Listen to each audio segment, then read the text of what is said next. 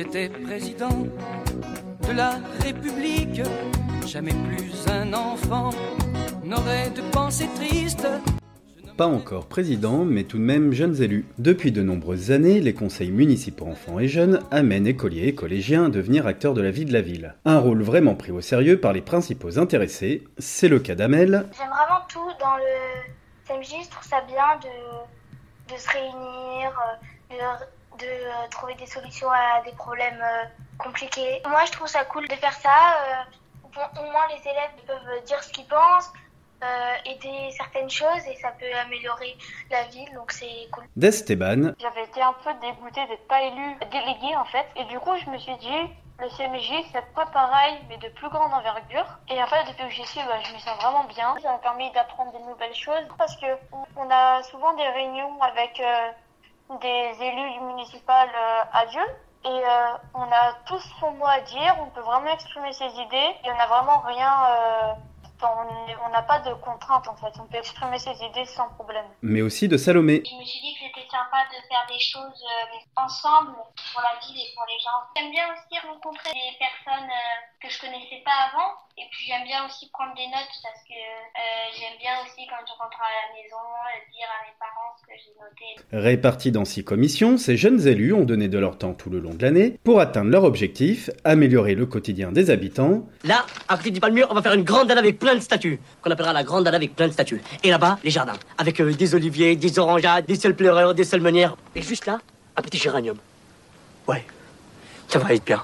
Grâce à la réalisation de plusieurs projets, création d'une vidéo pour inciter les témoins de harcèlement à intervenir. Il nous est venu l'idée parce que c'est un, c'est assez compliqué ce sujet et il est pas, il est, il, il, bah, il est récent parce que ça arrive euh, tous les jours et ça, et ça peut arriver à n'importe qui. On aimerait faire comprendre que euh, bah, il faut arrêter, les harceleurs, il faut qu'ils arrêtent, faut qu'ils laissent tranquilles les gens et les harcelés qui doublent leur, euh, bah, qui parlent.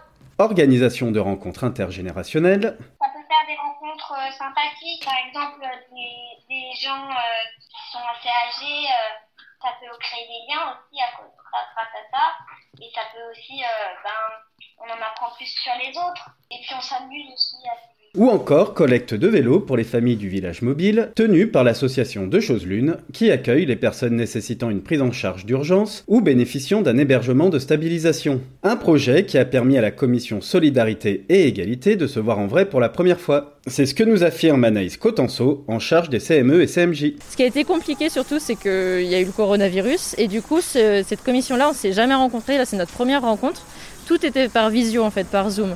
Donc organiser des choses par visio, c'est un peu compliqué déjà pour euh, que tout le monde s'entende, même faire des choses un peu plus concrètes. Faut imaginer que depuis novembre, toutes les deux semaines, on a une heure et demie de réunion. Mais je suis très étonnée de la manière dont les enfants ont réussi à suivre. Ils sont plutôt à l'aise avec les outils informatiques. Ils savent très bien les utiliser et ils étaient toujours euh, plein de bonnes idées. Ce qui a été intéressant pour ce projet, c'est que du coup, euh, quand on a laissé la communication pour la collecte de vélos, j'ai donné les affiches et les flyers aux enfants. Donc c'était eux qui les ont distribués dans les commerces, qui les ont distribués auprès des voisins, dans les boîtes aux lettres.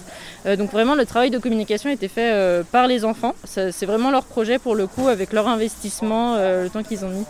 Et ça, c'est ça qui est chouette.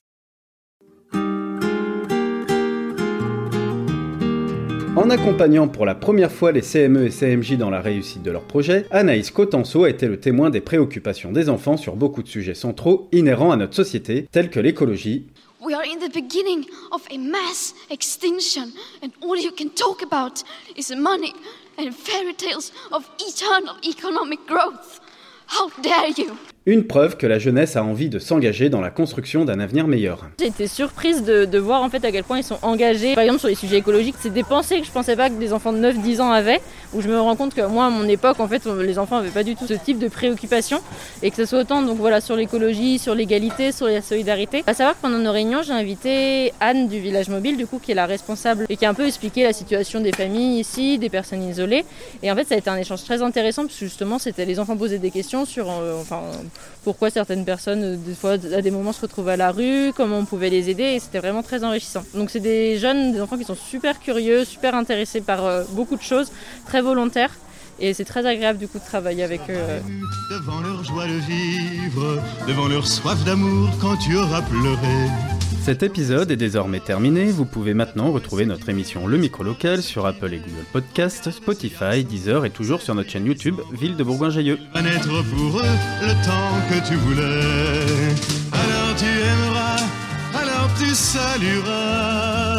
la jeunesse, la jeunesse, la jeunesse.